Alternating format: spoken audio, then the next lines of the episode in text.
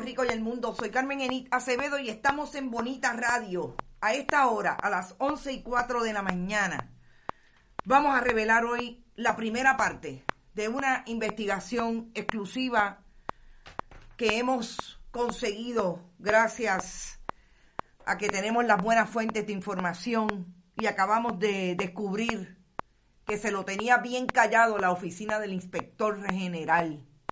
En una de las informaciones que más suspicacia han creado en el pleno momento de la pandemia. Y es como el Departamento de Salud, tan lejano como el 2010, comenzó un esquema de contrataciones a tiempo parcial, temporeros, debo decir, más que a tiempo parcial, de empleados del Departamento de Salud conectados súper conectados al Partido Nuevo Progresista.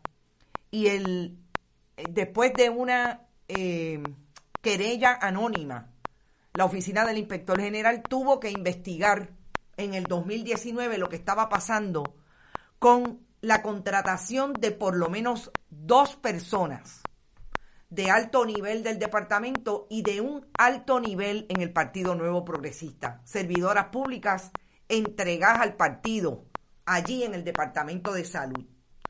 Vamos a revelar hoy lo más importante en términos de lo que es nuevo en esta controversia.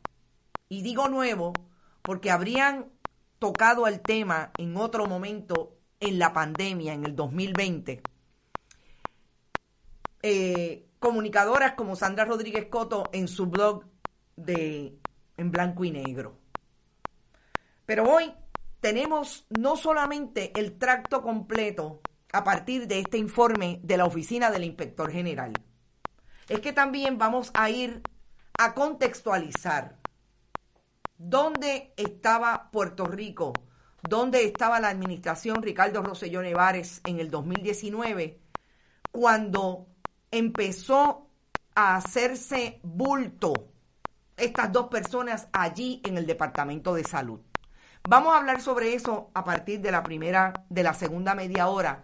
Y en la primera media hora vamos a definitivamente hablar de COVID y de lo que también ha sido una denuncia del periodismo y es la contratación de Carlos Molina, aquel que habría sido no solamente secretario del Departamento de, de perdón, de corrección de la administración Ricardo Rosselló Nevares, eh, antes de la administración Luis Fortuño, que después se convirtió en alcalde de Arecibo y al perder la poltrona municipal de Arecibo en el 2020, nada más y nada menos que lo hacen contratista del CRIM por unos 7.500 dólares al mes.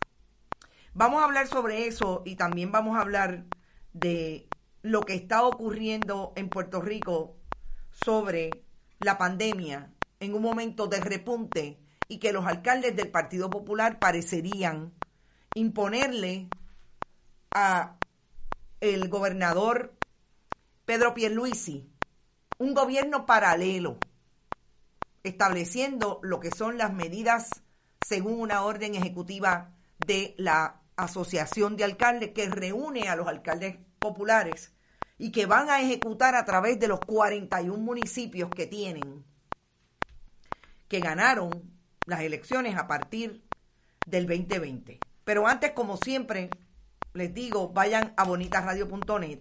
Allí ustedes pueden donar a través de PayPal y tarjetas de crédito. También pueden hacerlo en la Fundación Periodismo 21 en su ATH móvil. Fundación Periodismo Siglo XXI recibe cheques o giros postales a través de el correo general PMB 284 PO Box 19400 San Juan, Puerto Rico 00919 guion 4000.